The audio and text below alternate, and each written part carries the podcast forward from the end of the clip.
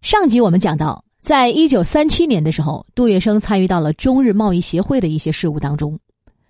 在一九三七年上半年，杜月笙这个中日贸易协会常务委员把握住了政治局势的大方向，没有沦为日本人的汉奸走狗。他的这番爱国行为赢得了社会各界人士的称赞。此后，杜月笙在对日问题上一直坚持民族气节，为中国的抗日战争做出了不少的贡献。这个应该说还是可圈可点的，比如重建抗敌后援会，就是杜月笙最得意的一件事儿。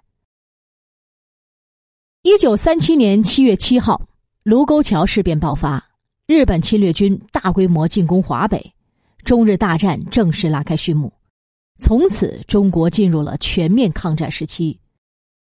国难当头，全体中华儿女的爱国热忱喷薄而出。各种群众性的救亡团体如雨后春笋般涌现出来。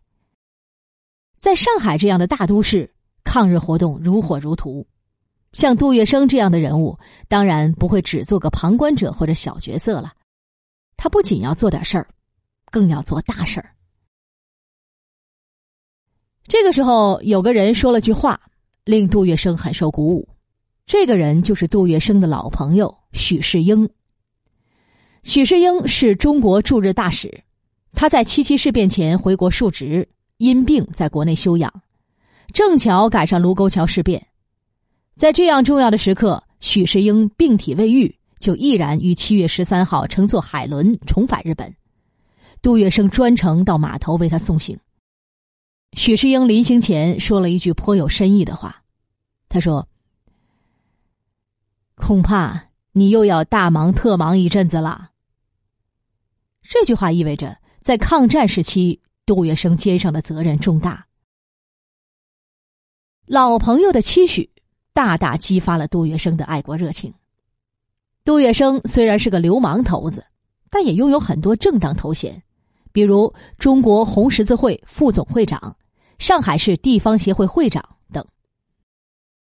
不等他细细考虑，各方人士就纷纷找上门来了。第一个找上门的是黄炎培，他是杜月笙的浦东老乡，也是上海地方协会的秘书长。他找杜月笙，就是希望利用杜月笙在社会上的影响，重建抗敌后援会。因为上海地方协会的前身就是抗日后援会。黄炎培建议，就用原来的班底，将上海地方协会改成上海抗敌后援会，这样可以吸纳各党派人士参加。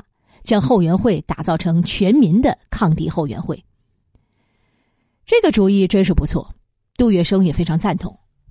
不过他却没有马上答应。虽然他和黄炎培关系不错，但是涉及到重大问题的时候，他还是想先了解蒋介石的想法，再做出自认为最明智的决定。黄炎培刚走，第二个人就上门了。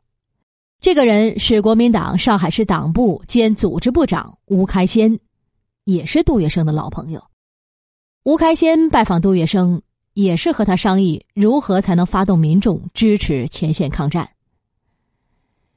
杜月笙听完吴开先的话，就有了这样的想法，于是他将和黄炎培讨论过的事儿先告知了吴开先。吴开先也很赞同，不过他提出了一点要求。就是国民党方面想掌控上海各抗日团体，也就是上海人民的救亡运动，必须在国民党许可的范围内。吴开先之所以提出这点，实际上是蒋介石担心共产党会借助抗日活动扩大其影响，这当然是蒋介石最不想看到的。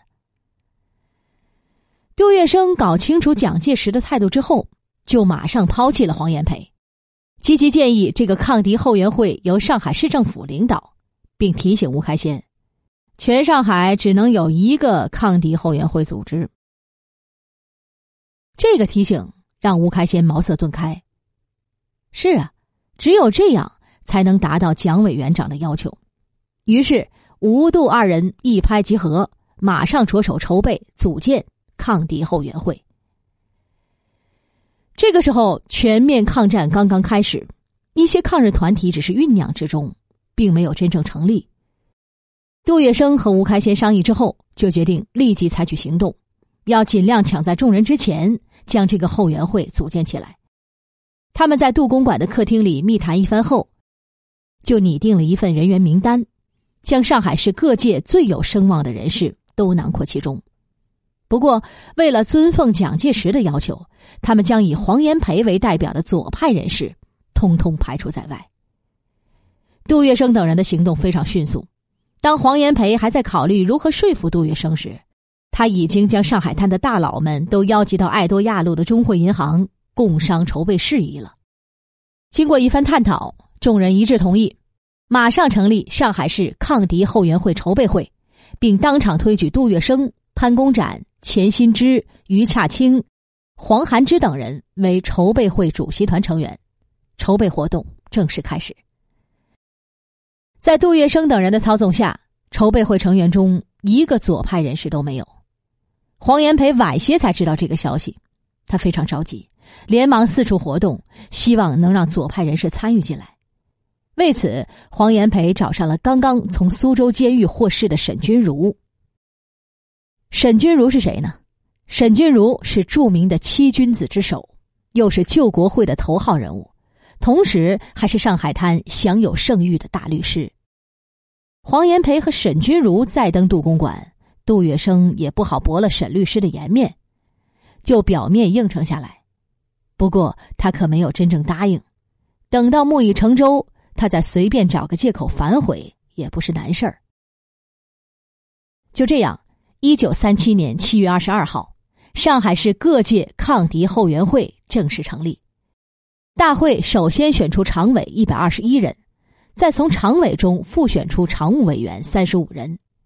这些人中不仅没有一个左派人物，甚至连黄炎培这个上海地方协会的秘书长也被拒之门外。而担任抗敌后援会秘书长的是陶百川，他在一九三二年一二八事变时就是老抗敌后援会的秘书长，如今重复原职。黄炎培也无可奈何了。抗敌后援会设立了筹募、供应、救护、宣传等各委员会。杜月笙这个主席团成员又兼任了筹募委员会主任委员一职。几天后，抗敌后援会发出了征募救国捐的宣言，救亡活动就此轰轰烈烈的展开了。抗敌后援会是在上海市政府的领导下组建的。不过，上海市党部却没有办法提供办公场所和经费。这个时候，杜月笙又挺身而出，他拍着胸脯保证，成立初期的一切开支都包在他杜某人身上。杜先生慷慨解囊，抗敌后援会的所有成员自然都要竭心尽力的做好各项活动了。当然了，在抗战时期，抗敌后援会对支持前线作战发挥了不可估量的作用，这里面。当然少不了杜月笙的功劳。